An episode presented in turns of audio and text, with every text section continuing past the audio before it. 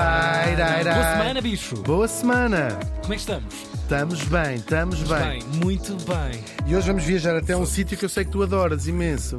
Vamos lá. com Hugo van der Ding. Se tu sabes que eu adoro, eu já adoro. Mas é verdade. Posso, menino? Por favor. Vamos viajar até vários sítios que tu adoras. Esta música é um dos sítios que tu adoras. Neste dia, estávamos em 2013, calma, Uhum. ainda não é, e morria em Fujisawa. Zava. Os- eles dizem mais os Ws, eles, os japoneses, como V Oh. ou como dá. Uau. São é, Fujisawa. Sim. Hum. Morria aos 80 anos. Falamos do realizador japonês Nagisa Oshima. Oh, que maravilhoso. Mesmo incrível homem. Nagisa nasceu em 1932 em Okayama. Aqui disse bem. Uhum. Hum, já não foi o caso de Fujisawa. Porque é que ele não morreu em Tóquio? Que isso eu sei dizer, Sim, não é? logo. Ou na ilha com o próprio nome do próprio, Oshima. Oshima, Uma pequenita sim. ilha ali, bem à beirinha de Oshima, Tóquio. Rão. Sim. Se, que giro. Nos se, anos se a 90, filha- se estivesse em Portugal, Oshima, marrão. se a filha dele. Chimarrão. Ai, que, que insensibilidade é, é, cultural. É atrás da Mas atropelo. certe- é como eu digo sempre, tenho a certeza que a esta hora está numa rádio pública no Japão alguém a gozar com Sim, Serpins sim, do. Voga Claro, ou com, sim. não é? Freixo de espada à cinta. muito, Tiago. Ribeiro, ah, Hugo Van der Ding, ah. E portanto, cá se fazem, cá se pagam. Lá em Yokohama, ah, depois de uma carreira como crítico de cinema, que foi o que ele começou a fazer, ele resol- diz assim: pá, estou farto de criticar os filmes dos outros, Ora, vou fazer os meus Muitos em próprios." Portugal precisavam disso.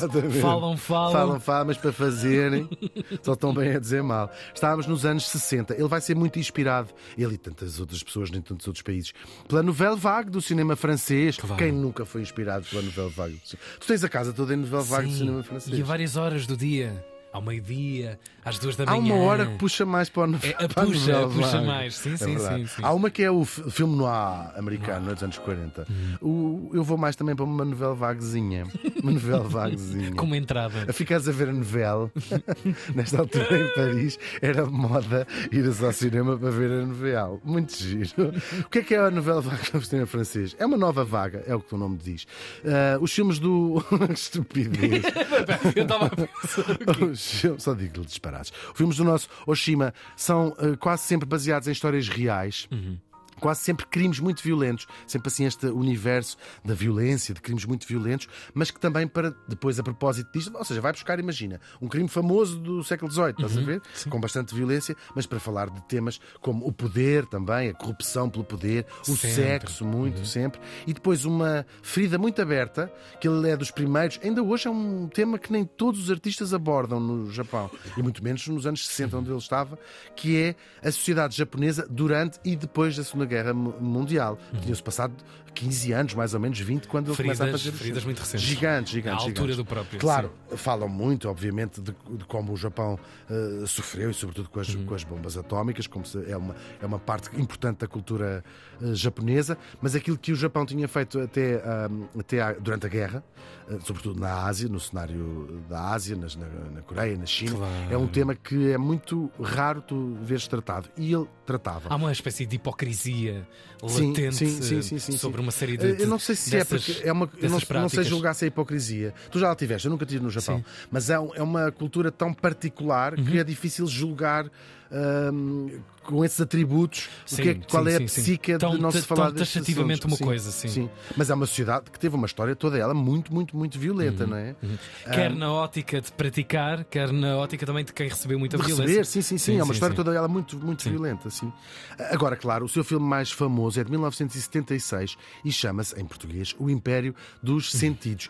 É famoso pelas suas qualidades cinematográficas, sem dúvida, mas também pelas cenas de sexo explícito e não simulado no, no, no cinema. Ou, ou seja, já existia filmes pornográficos, este entra noutro, noutro universo e até quase inaugura esta, esta, esta ideia de um filme que é ao mesmo tempo reverenciado ou Uhum. eh, glorificado pelo seu, pela sua qualidade cinematográfica. Não quer dizer que não haja filmes pornográficos incríveis. Claro. Peçam meninos aos vossos pais para Sim, mostrarem algumas a vossa coleção. Sim, que estão lá em Não casa. para agora, mas para quando Sim. tiverem idade. Espreitem, na verdade, por trás da estante aqueles que estão. Vocês têm os todos da. Disney à frente. Baixo do Por aquário. detrás daqueles da Disney. Ou abram lá as cassetes Isso. da Branca de Neve O a é ver que se lá lá está está? mesmo a Branca de Neve. Enfim, gravíssimo, não façam isso nunca. Já nem há vídeo hoje em dia. Pois não. O filme, O Império dos Sentidos, é baseado também nele numa história real que se passou no Japão nos anos de 1930. Conhece essa história? Não. Mas eu vou contar. Vais contar, É a claro. história de Sada Abe, uma rapariga de uma família da classe média alta que fabricava tatamis. Tudo bem até aqui. Está tudo certo. Ascensão. Agora, desde miúda e até incentivada pela mãe, ela começou a ter aulas de canto e também de samisen, que é um, é um instrumento musical, vou dizer que é parecido com uma guitarra, mas não é. Uma guitarra japonesa. Ahm, que eram duas atividades, nesta altura, muito associadas às geixas. E vamos saber o que são as geixas. Já toda a gente conhece, conheceu esta palavra, claro. A palavra em si é muito simples e traduz simplesmente por artista ou pessoa das artes. É só isso que significa geisha. Ahm, e na verdade é um fenómeno relativamente recente na história do Japão, ao contrário do que se calhar nossa, a nossa imaginário diz. Claro, as raízes estão bem antigas na história do Japão. É uma forma de, de entretenimento que no fundo é cantar, tocar e dançar e tem mais de mil anos. Esta forma, não com o nome geisha, claro, era feita por prostitutas que queriam levar o serviço um bocadinho mais além. Ora, espera aí, agora vou também. Isto não é só Isto assim. só- Tu, estavas mesmo, estavas mesmo com ar quem ia fazer a frase e fila eu por ti, não, não se. Deixa-me cantar Aquilo um não é bocadinho. só- não é enquanto, assim, enquanto calma. Fuma dois cigarros ou Sim. três, que eu agora vou Doutor, dançar calma. e tocar. Isto não tem graça nenhuma. Mas pelo menos não li a frase que tinha escrito aqui, que era no fundo como a minha avó, que ainda era pior. Agora, no século XVI, já existiam no Japão uma espécie de bairros da luz vermelha, chamados yukaku. Tu conheces estas- este universo todo? Isto é tão fascinante, sempre tudo. Bem, e para ti, deve ser- para quem já lá esteve, é mais sempre que estás a imaginar isto tudo a acontecer. Não é? Tinha uma série, eram coisas muito ritualizadas, como o Japão é tudo muito rituali- ritualizado, sabemos, e tinha uma forte hierarquia entre as mulheres. Uma progressão nesta carreira, nesta carreira, sim, verdadeiramente. Ah, e esta é a origem não só das geixas, mas também da famosíssima forma de teatro japonês, o kabuki. Também vem todo deste universo, destes bordéis, no fundo, E sim, onde é outra dimensão. é, mas era engraçado pensar Uhum. que os bordéis, nesta altura, porque de facto tem mesmo a ver com outra, outra Outro mentalidade, tipo, outra cultura. claro, sim. outra leitura. Onde aquilo tudo eram casas quase do prazer, onde juntavas a arte ao sexo, não com esta ideia, se calhar, mais mercantilista, apesar de serem aquilo que consideraríamos prostitutas, não é? Sim, sim. Ahm, mas estás toda esta. Era, era quase um, Sim. um teatro, uma, uma ópera, Arte, elevação artística. tal e qual. Mas Não, já. é só, não é só talho. Tal e qual. E não é, Isso. é o que elas fazem lá na casa delas, como diria a tua avó. Pronto. A minha avó, a tua avó, a minha avó. Agora, o que é verdade é que depois damos aqui um salto até ao século XVIII e já eram extremamente populares estes sítios, sobretudo entre as pessoas mais ricas, entre os homens mais ricos, e estas mulheres eram as verdadeiras celebridades do seu tempo. Celebridades incrível. mesmo. Não é mesmo, incrível? É mesmo, é mesmo. Uau. É mesmo. Eh, e claro, e eram elas que ditavam os modelos de elegância, eh, a vestir-se, a arranjar-se, isso tudo, os, os ditames de beleza. Portanto, eram as figuras, se quiseres, as, as celebridades do seu tempo. As do seu pop tempo, sim. Do seu tempo, sim. Ah, e é aqui que aparece, no século XVIII ainda, a primeira referência à palavra geisha neste contexto. Agora, o auge da sua popularidade é o século XIX, onde, ah, a certa altura no Japão, havia mais de 80 mil mulheres com esta ocupação of- oficial, não é? Uhum. E nasceram todas as características, só no século XIX, por isso é que eu dizia que é mais recente, Uhum. ah, que hoje fazem parte do nosso imaginário. Há um longuíssimo processo de seleção, que começa ali por volta dos 15 anos, ah, e depois há uma formação que leva mais ou menos 5 anos, onde aprendem, para além de cantar, tocar e, e também dançar, a arte da conversa, que é super importante neste universo das, das, das geixas, e de fazer boa conversa, de entreter as, as, as pessoas. E depois, uma maneira complexa, muito complicada de se vestirem, de, de usarem os, uh, a sua roupa, não é?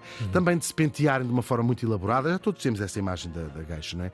E a famosa maquilhagem. Pintam a cara de branco, depois aquilo tem códigos. Quando é que podes começar a pintar uh, a boca de uma cor, conforme a progressão que estás a fazer na tua própria carreira. E Ah, os dentes. estás a descrever tão bem Japão. Nunca uma coisa é só uma coisa. Pois não, Nunca aquilo pintar tem- a cara é só pintar não, a cara. Não, tem imensos preceitos, Códigos, imensas coisas. sim, Pode sim. levar horas a arranjar. E pintar os dentes de preto. Sabias que foi uma moda no, no Japão? Não sim, sim, não. sim. Era um ideal, um ideal de beleza. E há, há, uh, retratos e fotografias, porque continua a existir esta prática.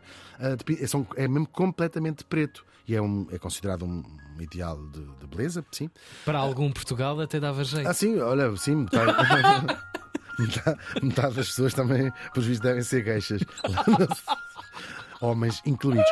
Agora, continua a haver geixas no Japão, é verdade, já não estão associadas à prostituição, são verdadeiras e respeitadíssimas artistas. Uh, o que não quer dizer que a prostituição tivesse sempre a mesma valoração uh, Social. social, sim, até porque às vezes vinham, eram raparigas uh, de várias condições so- sociais que se, entrega- que se entregavam a esta vertente artística. Voltamos à nossa Sada Abe, que é uma história mesmo impressionante. Uh, ela desentendeu-se com a família, começou a trabalhar num bordel em Osaka e depois também em Tóquio. As coisas nunca eram muito calmas com ela. Ela arranjava problemas com a polícia, até porque ela exercia a profissão ilegalmente. Existia Uma carta, prostituição claro, claro. num sítio particular, mas claro. na rua não era, era ilegal. Ela tentou várias vezes deixar aquele mundo da prostituição, tornou-se amante de alguns homens e tinham, diziam eles, e disseram depois, já percebemos porque é que eles vão de- falar dela, uh, um vora- voraz uh, apetite sexual. Até que em 1936 ela conhece um tipo chamado Kishizo Ishida, que era o dono de um restaurante onde ela tinha ido trabalhar. Eles tornaram-se amantes, não é? Ele era casado, mas tornaram-se amantes e combinavam encontros que duravam primeiro dias, depois semanas, num quarto, fechados. Semanas, estás a ver o género? Sim, sim. Uma, uma loucura absoluta. Ah, claro, não era jogar às cartas como Sim, ah, sim. calculas, não é? Ahm, eram verdadeiras maratonas, até que ela começou a ficar, a roer-se de paixão por aquele homem e a perceber que ele se iria-se embora quando aquilo acabava, lá para a sua mulher. Ela foi um dia ao teatro, ficou muito inspirada com uma peça de teatro que ela lá viu, sobre uma história também de amor, e resolve comprar uma grande faca de cozinha e ameaçá-lo. sim. Já estou a ver. Só que esta ameaça vai entrar nos seus jogos sexuais durante algum tempo. Ahm, portanto, eles, eles usavam aquela história, ele punha a faca perto da garganta dele e eles achavam aquilo tudo ah, incrível. E até que começaram ah, a usar também, ela fingia que o, que o asfixiava, lá com um pano, ah, aquilo tudo entrava ainda na. Perguntem aos vossos pais o que é a asfixia eh, erótica. Erótica. Até que a coisa quase levando ao extremo, não é? Até que há uma noite que corre mesmo mal, ele passou mal, a cara ficou assim transfigurada, ele ficou muito assustado, disse temos que parar. Ela, ele disse, ela disse: toma uma data de calmantes que isso passa, e ele ainda antes de adormecer, mas quase naquela eh, química dele, disse assim: tu vais-me matar enquanto eu estiver a dormir, não vais? E ela não disse nada, ele adormece lá com os calmantes que toma, e ela matou-o mesmo, estrangulando com as suas próprias mãos. E a seguir, castrou e saiu do, do hotel com as suas joias de família, vá, embrulhadas numa revista. Ela andou fugida uns dias, até que foi apanhada pela polícia, numa história que parou o Japão nos anos 30 e até criou um, Imagina. um pânico social dos homens terem Imagina, medo, de- claro. medo disto, desta realidade, claro. Ah, há aqui muitos detalhes que eu não vou ter que abreviar. Ela foi apanhada, ah, também são oito e meia da manhã, não dá para contar o que é que ela fez antes de Sim. apanhada. Se quiserem, procurem na net. Está tudo na net, já dizia o José Gomes Ferreira.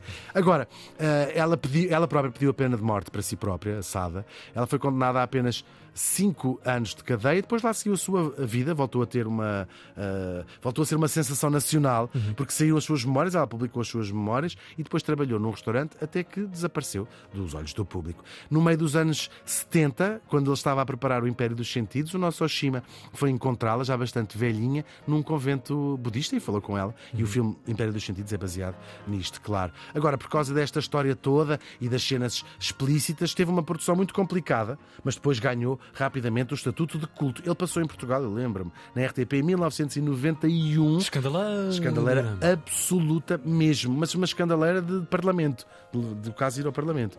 Ah, claro que é mais famoso, mas não é o único filme que ele fez. Temos, por exemplo, Merry Christmas, Miss Lawrence. Oh. Estamos a ouvir a banda sonora, Amo uma história. este filme. Exatamente, uma história homoerótica entre a personagem interpretada pelo David Bowie Uhum. e a personagem interpretada pelo próprio Sakamoto, que, que- que protagonizou o filme e também compôs esta belíssima música e toda a banda sonora.